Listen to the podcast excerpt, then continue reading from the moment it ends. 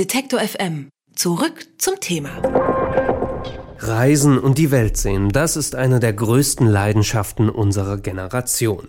Da sind die Backpacker in Südostasien, andere sind Fans von Nordafrika und natürlich für viele ein Traum Lateinamerika. Wie ist das aber, wenn man mit einem One-Way-Ticket loszieht und dann einfach nicht mehr zurückkommt? Genau so hat es Mariella Protor gemacht. Seit über fünf Jahren ist sie unterwegs. Wie es dazu gekommen ist, wie sie sich das Dauerreisen leisten kann und ob sie nicht manchmal Heimweh hat, genau darüber sprechen wir mit ihr. Hallo Marinella.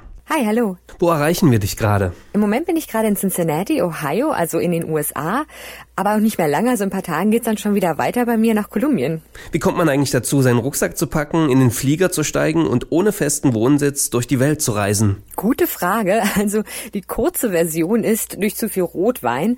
Die längere Variante ist, dass ich einfach schon sehr lange mit dem Gedanken gespielt hatte, für eine längere Zeit zu verreisen. Und ich wollte auch mein Spanisch verbessern. Und damals, also ich war kurz vorm Ende meines Radiovolontariats und ich saß da mit einer Freundin gemütlich zum Weintrinken zusammen. Ja, und da fingen wir einfach so an mit verschiedenen Ideen rumzuspinnen, wo ich dann am besten hinreisen könnte. Naja, und eine Stunde später hatte ich dann ein Flugticket nach Chile gekauft. Ja, und warum gerade ausgerechnet Chile?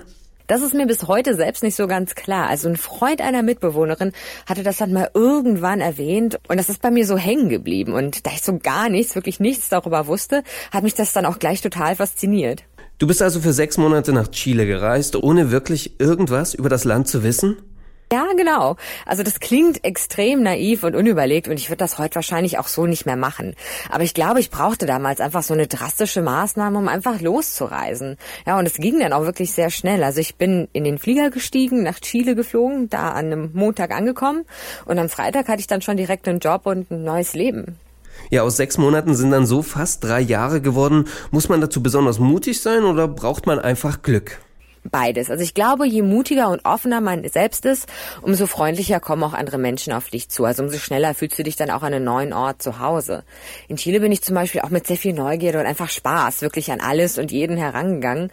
Und genauso kam es dann auch zurück. Also das war wirklich eine ganz faszinierende Welt für mich. Ich habe mich da wirklich so ein bisschen festgebissen und bin so ein bisschen zu einer kleinen Chilenen mutiert, würde ich sagen. Und dann im Endeffekt dann auch so drei Jahre da hängen geblieben. Chile hat dir aber dann nicht mehr gereicht und seitdem bist du unterwegs? Genau, also für mich war Chile sowas wie eine heiße Affäre, würde ich sagen. Also ich habe mich da Hals über Kopf reingestürzt und war direkt verliebt und fanat in das Land. Aber irgendwann hat mich dann auch so ein bisschen die Realität eingeholt. Also für mich kam dann der Moment, an dem ich gemerkt habe, Mensch, ich habe meine Reisepläne, mit denen ich losgeflogen bin, nie wirklich umgesetzt. Also ich war da drei Jahre, aber ich bin in der Zeit kaum gereist. Und da hat mich auch direkt so ein bisschen wieder die Reiselust gepackt. Und ich habe mir dann wirklich meinen Rucksack, meinen Freund geschnappt und wir sind dann kurzerhand los und durch Südamerika gereist.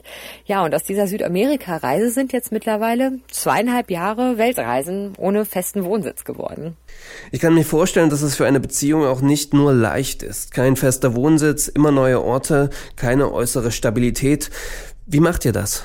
Wir reisen jetzt nicht permanent alle drei Tage in einen anderen Ort. Also wir nehmen uns da schon viel Zeit und verbringen mitunter auch mal Monate an einem Ort. Also dass man sich auch so ein bisschen vom Reisen erholen kann und alles verarbeiten kann. Aber als Paar zu reisen, ja, das ist schon schwierig. Also vor allem, wenn man wirklich permanent aufeinander hockt.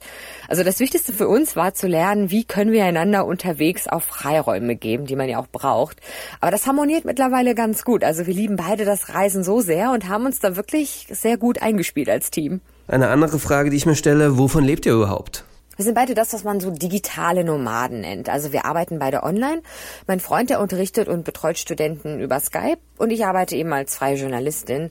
Gut, damit verdient man jetzt nicht die Welt, aber es reicht definitiv, um unseren Lebensstil so zu finanzieren. Also das ist nicht so teuer, wie viele denken.